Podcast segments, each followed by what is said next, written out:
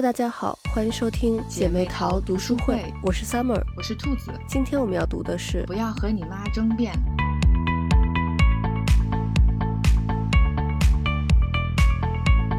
这本书呢，是之前咱们读过他很多作品的巴克曼写的一本呃随笔集。之前咱们读过巴克曼的很多小说，像嗯欧维呀，还有外婆的道歉信等等，咱们都非常喜欢巴克曼的那个小说。然后这回这个随笔呢，我觉得也写的特别好。然后我觉得他这个随笔就是，嗯，每一个男生。看到他写的这个，都觉得哎，这个好像就是我们每一个这个新手爸爸的样子。但是每一个女生看到他写的这个随笔集呢，就会觉得哎呀，这个真的是所有新手爸爸的天花板。如果我的老公能像那样就好了。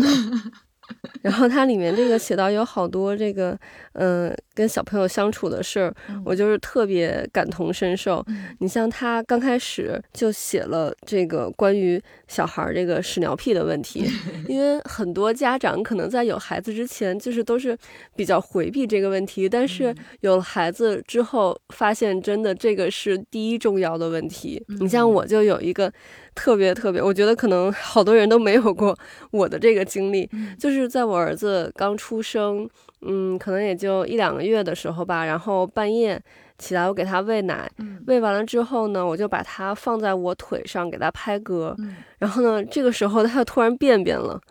然后，因为他当时是，他虽然穿着尿布，然后也穿着衣服，然后坐在我腿上，但是因为我不知道为什么他那一次便便就是量特别大，然后他刚好又坐在我腿上嘛，你知道那个压强就把那个便便就是给他从那个布布的两边给压出来了。然后整个那个 就是屎就全在我腿上，然后当时是半夜嘛，凌晨，然后我老公在旁边睡觉，然后我就赶紧叫他，我说我说你快来快来快快起来快起来快起来，然后他就是睡的还睡得懵懵的那种状态，然后怎么怎么了？然后我当时你知道就那个冲击对我太大了，我也完全就没办没办法说出那个完整的句子来了，然后我就赶紧把他叫起来，然后他看到那个状况，他也整个就吓傻了。然后就从此 对，从此之后我就就有一点阴影了，我就有点不太敢把他抱在我腿上拍嗝。然后之后可能就每次都给他喂完奶，然后就那个转移到我老公那边，让他说：“哦，你给他拍嗝吧。”我脑补了一下那个画面，确实是很崩溃。对，然后那个包括像他后面还写到就是。其实我觉得每一个新手爸妈可能都有这种感觉，就是有了孩子之后，你就永远处在缺觉的状态。嗯，就是之前我记得科比有一句名言，就是“你见过凌晨四点的洛杉矶吗？”我觉得就是每一个新手妈妈，因为半夜都要帮孩子喂奶嘛，然后可能每一个新手妈妈就会回答：“我见过，我见过，不光见过凌晨四点的，我还见过凌晨一点、凌晨两点、凌晨三点、凌晨四点、凌晨五点、凌晨六点的。”就是我所在的那个城市的早晨，对，真的就是在生孩子之前，我记得就那时候我怀孕的时候，嗯，我已经觉得就是，呃，很不方便了嘛，因为就比起没有怀孕的时候，但是之前也听别的妈妈跟我说，就是你。生出来之后，你会觉得，哎，还不如是怀孕的时候，因为怀孕的时候，至少他还在你肚子里，就是你还自己想干嘛就干嘛。但是真的孩子生出来之后，他半夜什么时候醒，就你也得起来去帮他去，就是他有可能是饿了呀，或者有可能是便便了呀，或者是有可能比如冷了热了，就是反正总之就是你肯定就要醒来了。我记得我怀孕的时候，周末可能不不用不用上班，没事儿的话都是睡到。呃，中午才起，甚至可能起来了，然后还一直在床上躺着，比如看看视频呀，或者看看手机什么的。但是有了孩子之后，就永远没有这样的时光了。嗯，我突然想到了一个词，叫“身不由己。” 是对，所以我就忽然想到书里面，就是他也有写了一句话，他说。嗯，他说，在为人父母之前的黄金岁月中，我们简直是世界上最自恋的一代人。而有了你之后，我们才意识到自己并不重要，重要的是你。嗯，我觉得就是写的很形象，就是有了孩子之后，父母就真的是以孩子为最主要的，就都在围着孩子转。嗯，对，没错。我刚才还特别想采访你呢，说就是。呃，新手爸妈是不是也是这样？然后你刚才已经 说了那一个画面，已经让我非常的震撼了。对，所以真的尿布台很重要。嗯，就是我之前也觉得，哎，为什么换个尿布，我就把它放在床上换什么就好了？后来发现有尿布台真的很重要。就是你发生任何突发情况，就是你只要最后去处理那个尿布台就好了。不过我那个情况，我觉得真的是可能十个家长里 都不一定有一个能遇到，太突发了。总会有意外惊喜。对对，然后你说这个尿布台，我就忽然想到，我有一次去我呃另外一个好朋友家，嗯，然后他也是就跟我说，因为我看到他房间里放了一个，嗯，因为嗯那是我第一次见到，然后他就说，他说这个特别好，他就说你不一定一定要买一个婴儿床，但是你一定要有一个这个尿布台。所以你现在说完，我就是能呃理解他当时为什么这么讲，就是确实是非常非常的。我觉得这应该是必买的一个东西。对对对，所以我呃看这个书，然后就看有很多嗯读者讲，就是他说我可以看两遍，为什么呢？就是一个结婚之前，现在看到他说我以后要有孩子了，我还可以再看一遍。嗯，然后还有朋友就是留言说可以想把这本书嗯送给他即将成为就是新手爸妈的朋友们。嗯，所以我就觉得这本书它其实还。就是还蛮实用的，因为之前巴克曼写的我们看的都是小说嘛，嗯，这一本还是挺写实的，然后我觉得还挺有这种指导意义的。更重要的是，他就是写的很幽默、很风趣，嗯，不会让你看了以后觉得说，嗯，这是一件非常负担的事儿。就是他虽然也跟你说，哎呀，当父母、新手爸妈其实是会有很多嗯困难的，嗯，然后但是。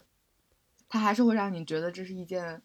嗯，非常非常幸福的事情。嗯，所以我觉得这个书还真的挺值得推荐给，就是所有人看的，尤其是要成为父母的人。我觉得这本书就是一种搞笑育儿指南。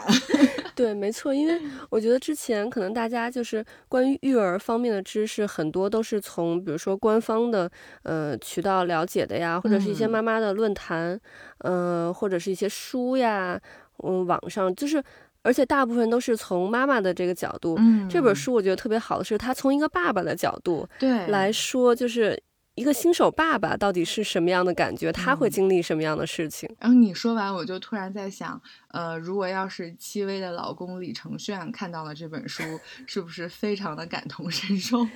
应该是，嗯。然后我就觉得，呃，巴克曼就是特别会写，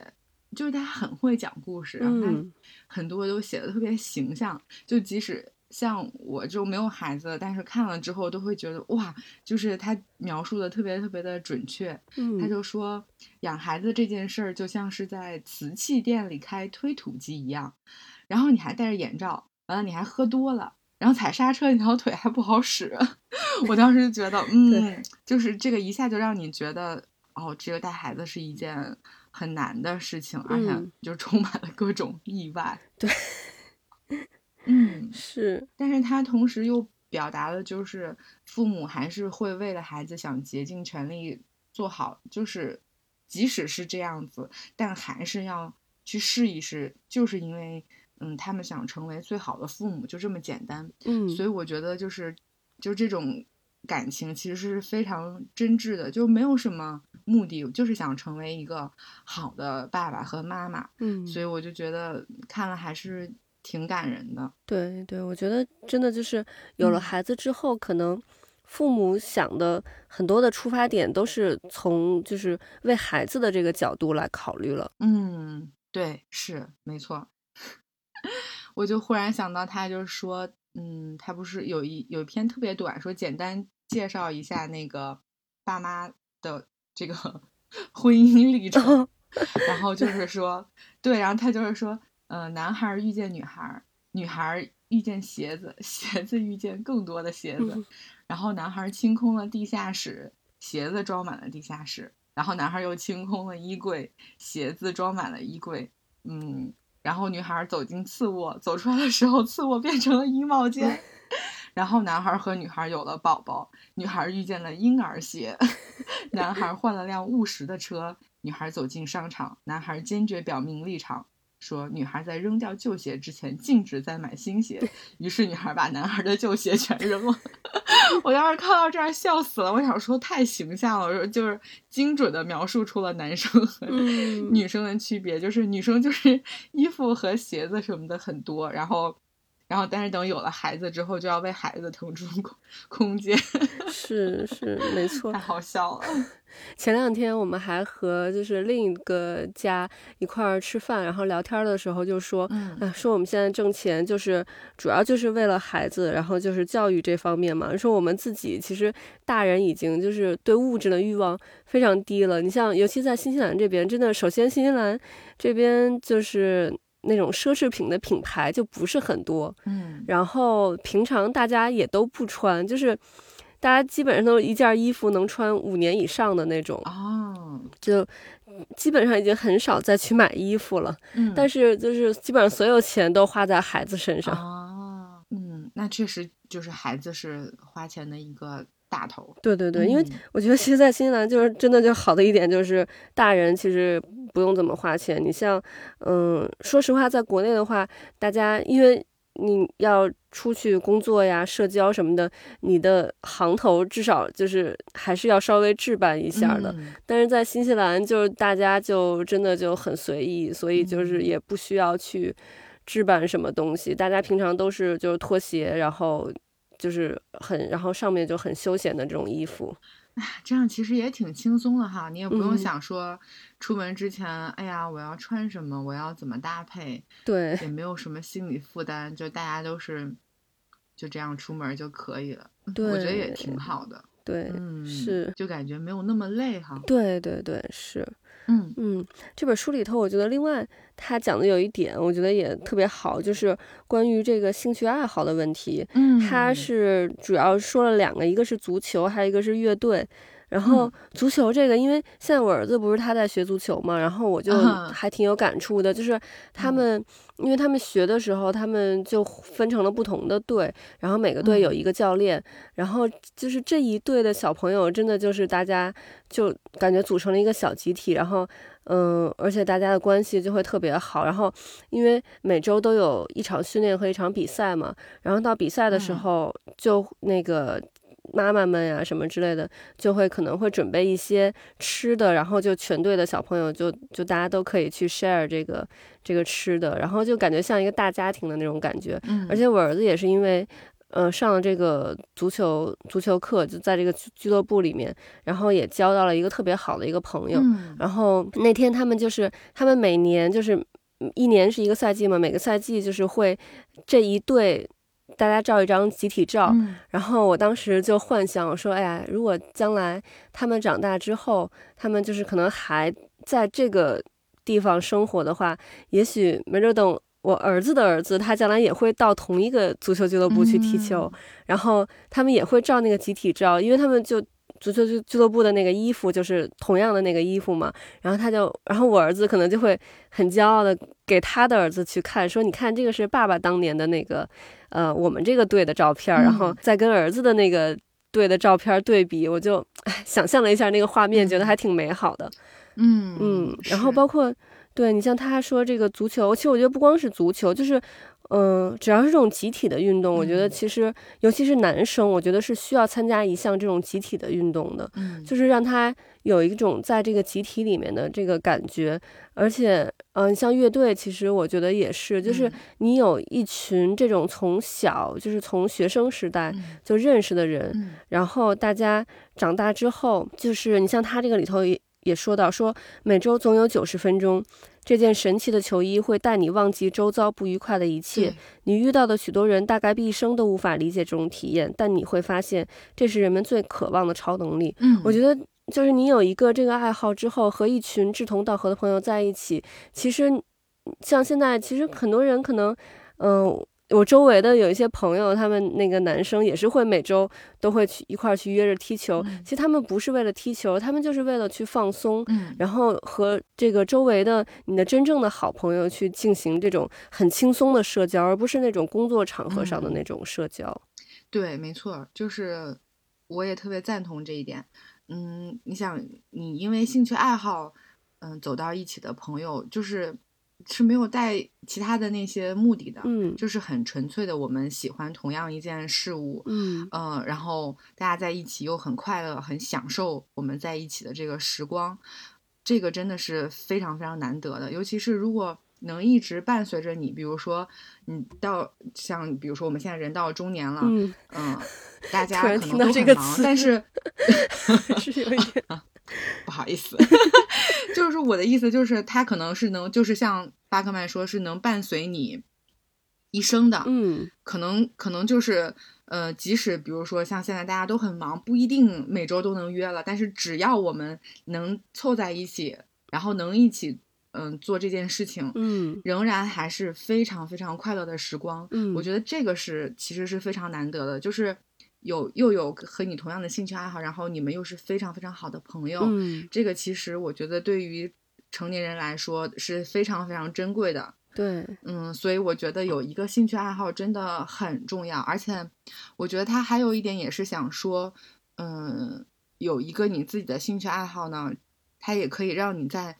某一个时间就忘却掉你现实生活中的一些烦恼了，因为你沉浸在你的这个爱好当中，有你的朋友陪伴，嗯嗯，可以让你远离世间的喧嚣。所以我觉得这个兴趣爱好其实是，就是之前我也讲过嘛，是一个很好的嗯宣泄你的情绪和烦恼的一种方式。嗯，所以能有一个兴趣爱好作为自己的一个情绪出口，我觉得是非常非常好的。嗯，然后。就是他说足球的这一段，其实还有一个，嗯，他想表达的点，我觉得是，他也希望他和儿子之间能有一个共同的兴趣爱好，嗯，这样的话，他们也会有一个共同的话题，嗯，因为他也说，就是哪怕他不喜欢足球，喜欢别的也没有关系，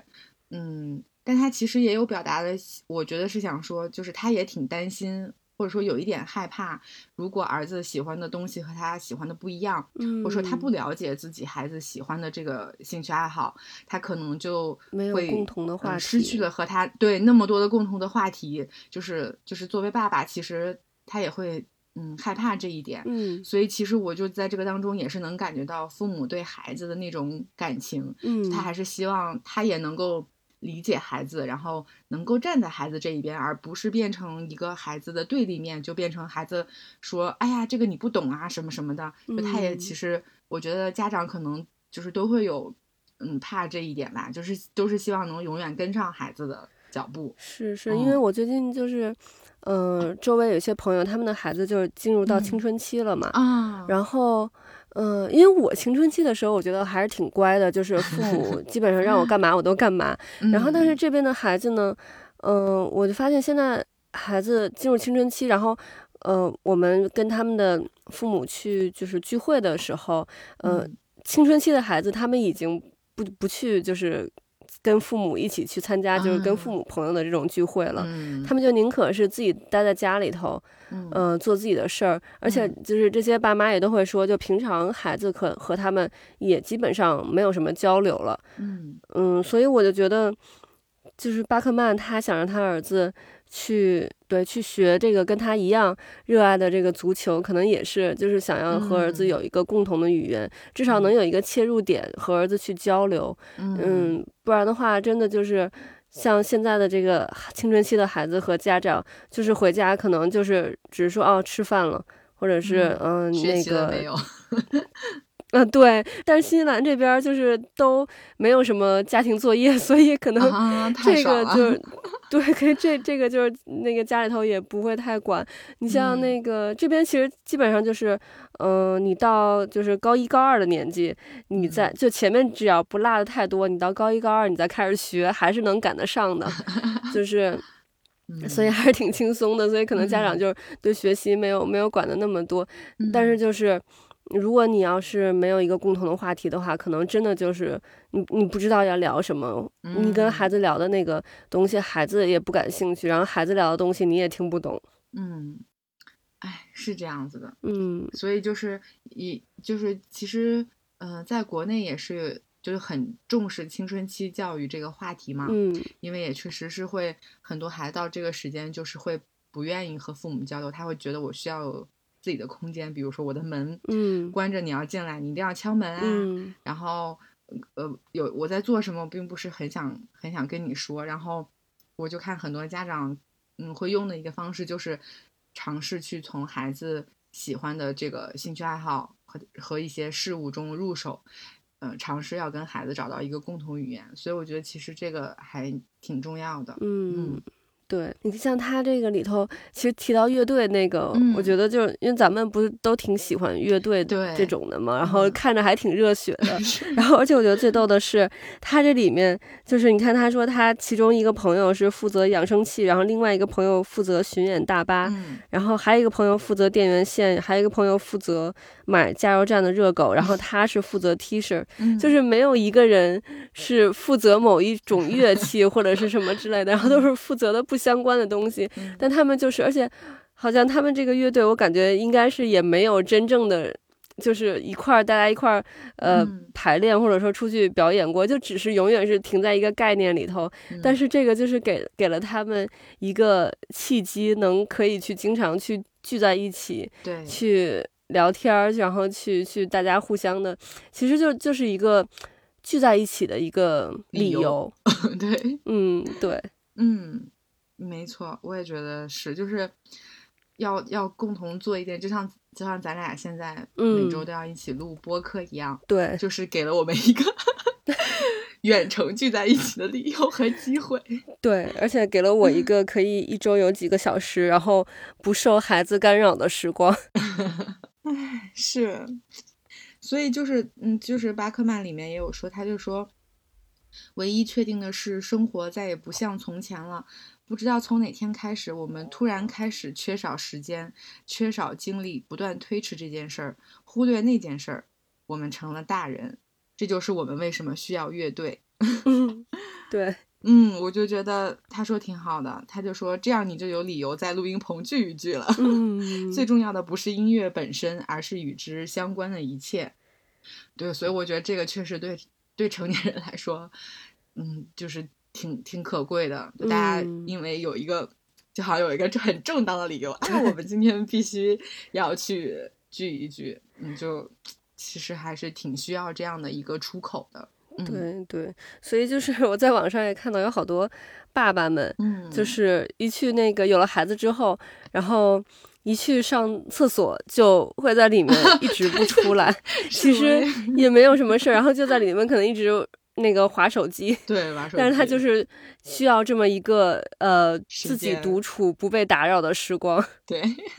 我觉得巴克曼虽然它里面有很多就是幽默的地方，但是嗯它里面讲的有一些点，我觉得还是挺好的。你就像他说关于商品这个，嗯，他说商品不能比人还重要，我觉得这点说的特别好。就嗯是你像有好多人可能会，比如说有些男生他喜欢车，嗯，然后他就会特别特别爱惜自己的车，不嗯光比如说呃，经常会去擦他的车，然后那个还会可能给车照上防尘罩啊，或者是给车去怎么做保养什么的。嗯然后这这些我都觉得就是还在可接受的范围内，但嗯有些可能极端的到就是。比如说要去一些地方，然后他可能就是哎怕把他的车，嗯，弄脏了呀，或者是弄坏了，然后他就宁可自己走路去，然后可能非常非常的不方便，然后他也嗯不愿意开他自己的车。但我觉得真的车就只是一个代步工具而已，嗯就是就算它是再好的车，但是你不能是是人开车，不是车开人。嗯，我觉得就是它就算再好，它也只是一个物品而已。我记嗯得之前还在那个网上看到有那个漫画，就是说，呃，怎么能看出来这个女生的这个包是真的还是假的？就是说哦下雨的，时候，对对对，如果对，如果你拿那个包就是替你挡雨，那个 包就是假的；如果你去就是搂着那个包，就说明那个包是真的。对我也有看这个，但我觉得其实就是这些，就算这个包再贵，它只是一个商品而已。我觉得，而且我觉得就是很多女生，嗯，就是对物质的追求。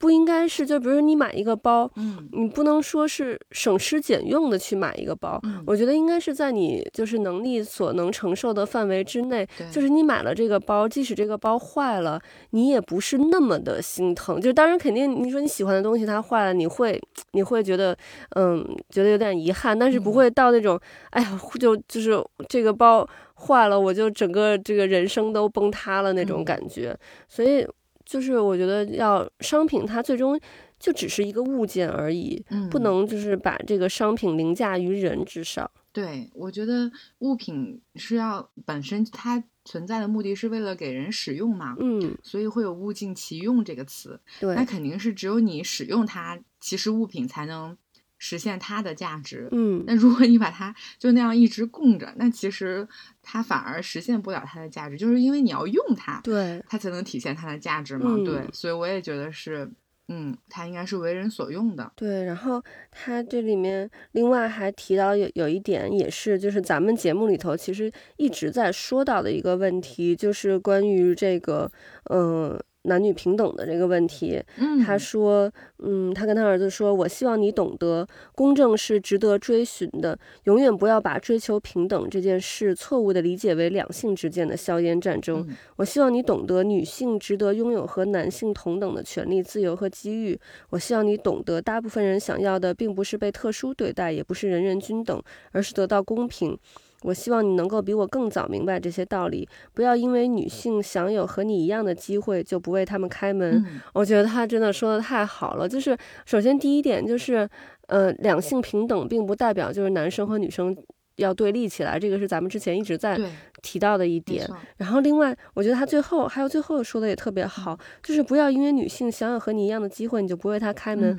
我觉得这个真的是太绅士了。就是虽然现在男女平等了，但是就是有些男生就觉得啊，那那平等了，那我就不需要，就是比如说帮女生去去搬重物，或者帮女生去去做一些什么事情。但我觉得虽然男女平等了，但是。男生还是可以展现出他很绅士的一面，我觉得这个，嗯，其实是一个教养的问题。对，而且就是也是一种，我觉得互相理解、互相共情。嗯嗯，你看他后面那句话也说，他说，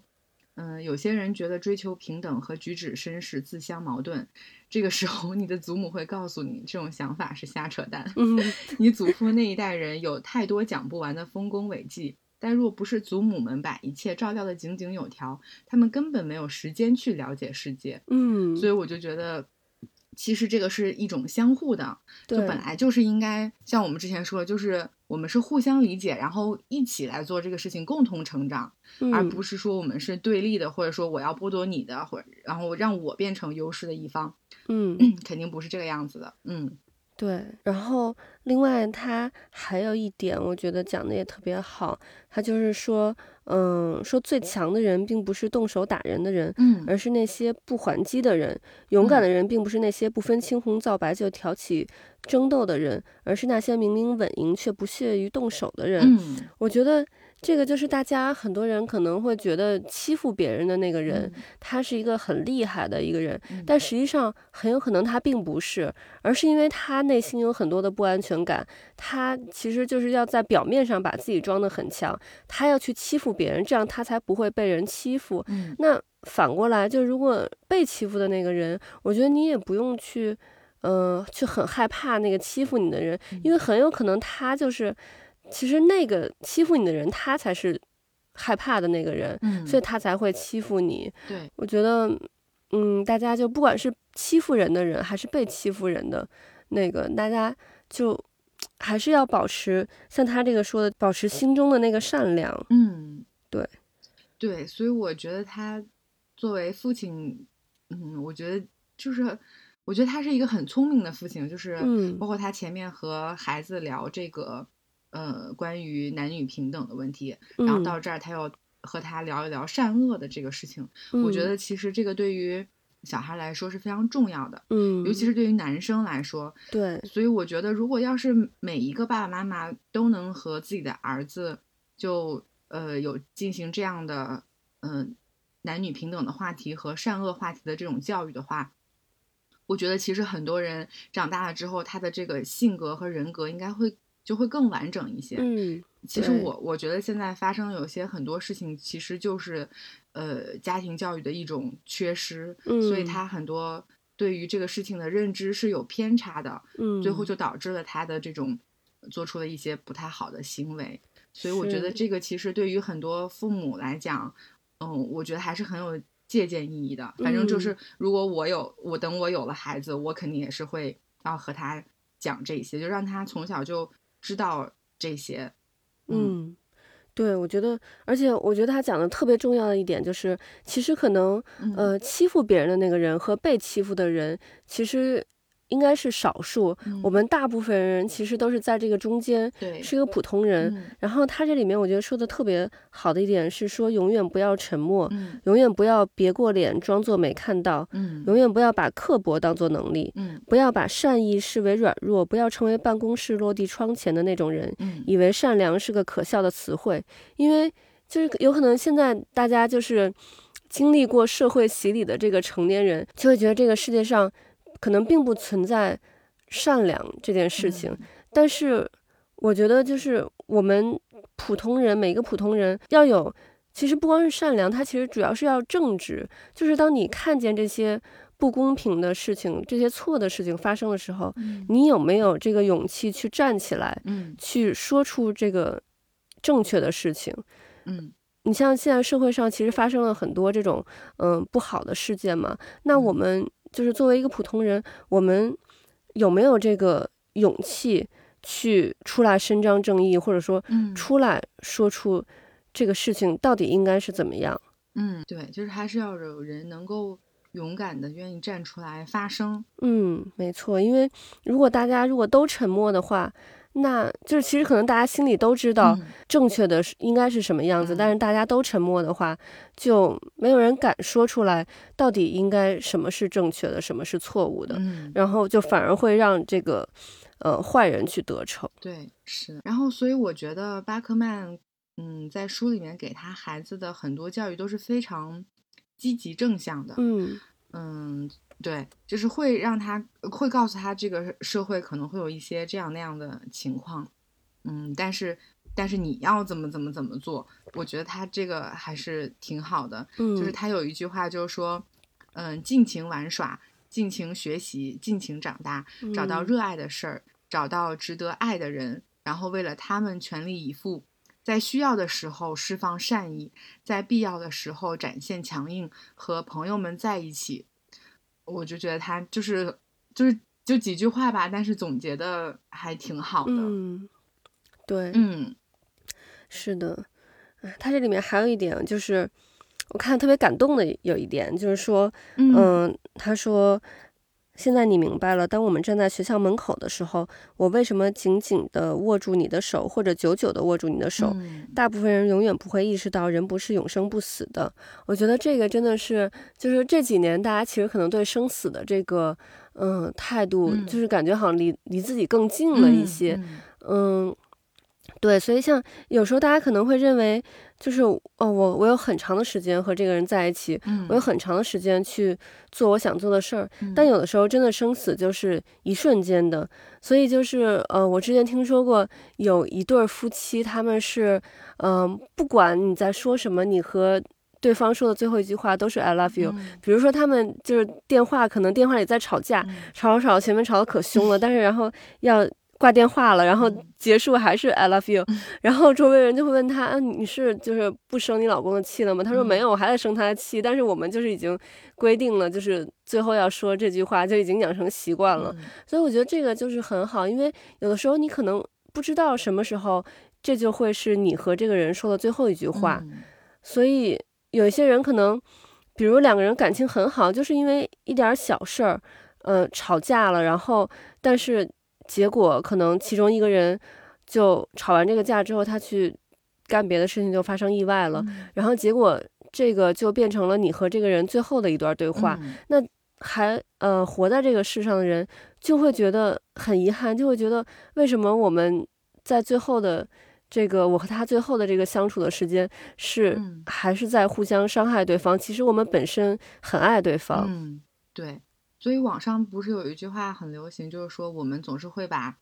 最不好的那一面都留给了我们爱的人，或者是爱我们的人，但是却把好的一面都留给了一些陌生人，就可能对对外面的人很客气，然后但是跟自己的家人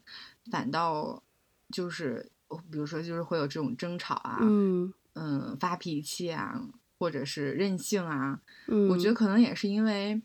我们觉得家人不会离开我们，就有就有一点有恃无恐，就会觉得啊他们会永远在这儿，所以我可以对他发脾气，可以怎么怎么样。但是外面的人不行嘛，嗯，对。但但这又，但这又恰恰是，我觉得也是一种矛盾，就是像你说的，就你可能，比如说早上出门之前吵了一架，但是却没想到这最后就变成了你们最后的对话，那那一定是非常非常大的遗憾。嗯嗯，所以就是对自己的家人，我觉得也还是要再多用心一点，就是不要随便的乱发脾气。对，这个时候就凸显出来了，有一个兴趣爱好很重要。对，可以发泄一下，可以发泄一下。对，我觉得真的就是和家人，其实我。建议，如果大家可以的话，就是和家人，你比如说在说再见的时候，就是可以拥抱一下，因为你真的不知道这个，就是 他不是在说那个，就是去去咒大家或怎么样，你你真的不知道这个会不会是你和，就是你爱的这个人的最后一次拥抱了。嗯，那如果是的话，你你最后其实。走的那个人，当然我们就都不知道会是什么样的感觉了。但是留在还留在这个世界上的人，他会很痛苦。对，是这样子的。嗯，所以我们还是要多珍惜我们身边的人，多对他们好一点。对对，把这个对这个世界的善意也多留一些给我们身边的和我们最亲近的这些人。对，没错没错。嗯，然后看这本书的时候，呃。也有，我也看到有个网友就是评论留言说，嗯，看了这本书就很喜欢，说，哎呀，我都也很憧憬和向往，就是我和我以后的爱人在一起生活的样子，嗯，然后有一个孩子什么的。我也看到那条。觉得这本书，对对对，我就觉得这本书确实会给大家就是很很积极的一面，就是虽然带孩子可能有这样那样的，呃。就是意外呀、困难呀，然后不能睡觉之类的，但是看了还是会让人觉得这是一件非常幸福的事情。嗯，然后他在这本书里面，虽然是从，嗯，本来我看书名我会以为说他可能很多都在讲他的妈妈，嗯，但是他是其实是从爸爸的角度来讲这个事情的，但他当中又有很多细节来体现他和他妈妈的，就是两个人之间的这种。非常好的感情，像他开头说他们去宜家的那个地方，我就特别感动，因为他就说，二零零八年五月他去过了一个宜家商场，然后那天就是各种情况都非常的不好，本来就是你看他的描述应该会是一个很糟糕的一天，他说，但是那是我人生中最快乐的一天，因为第二天早上我和你妈妈签下了公寓租约，正式住到了一起，那间公寓就是你的第一个家。总有人问我，遇到你妈妈之前，我的生活是怎样的？而我的回答是，遇到她之前，我没有生活。我对你的祝福是，比我更幸福。然后我当时看到这段，我就觉得哇，就是，就是觉得两个人就是非常非常的美好。嗯，就我觉得，嗯，可能最好的爱情就是就是这个样子了。嗯，对，对。我觉得现在其实可能一个是因为社会压力大，还有一个就是也会就是有一些社会事件的发生。我经常看到就是在比如说呃一些热搜上面，然后有一些社会事件，然后底下大家的那个评论，有一些人就说：“哎呀，那个就是看的我都不想结婚了，或者不想要孩子了。”嗯，然后我觉得就现在就这种。不婚族或者是这种丁克的家庭越来越多了嘛？但是这本书真的就是给大家一个非常美好的一个一个场景，让大家知道，原来其实虽然结婚有孩子，嗯，有很多麻烦的地方，或者有很多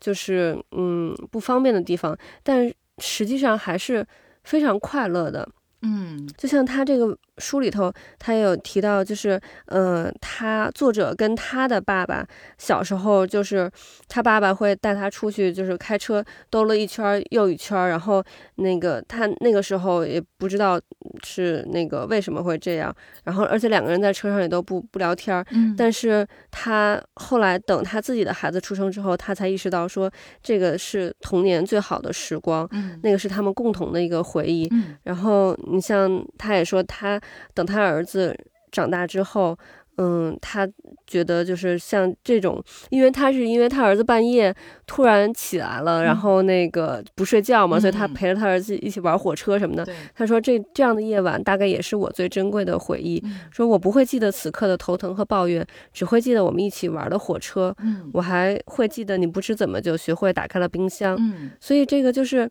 很多时候，你在当下，你觉得这个，哎呀，我半夜还要起来呀，或者是什么的，很痛苦。但是等过了之后，其实你不会记得那些痛苦，你只会记得就是和孩子在一起非常美好的一个时光。嗯，你就像，呃，我刚开始做这个节目的初衷，也是因为就是虽然生活上我们有很多的不如意，但是我还是想给大家就是。带来就是让大家看到这个，呃，日常的生活中是有一些小美好、小确幸的。嗯，对，是这样的，就是还是会收获两倍甚至是三倍的快乐。嗯嗯，所以就可能更多的人是关注到你前面要付出的这些部分了。嗯，但可能只有经历过的人才能体会到他同时收获的那种快乐。嗯，对。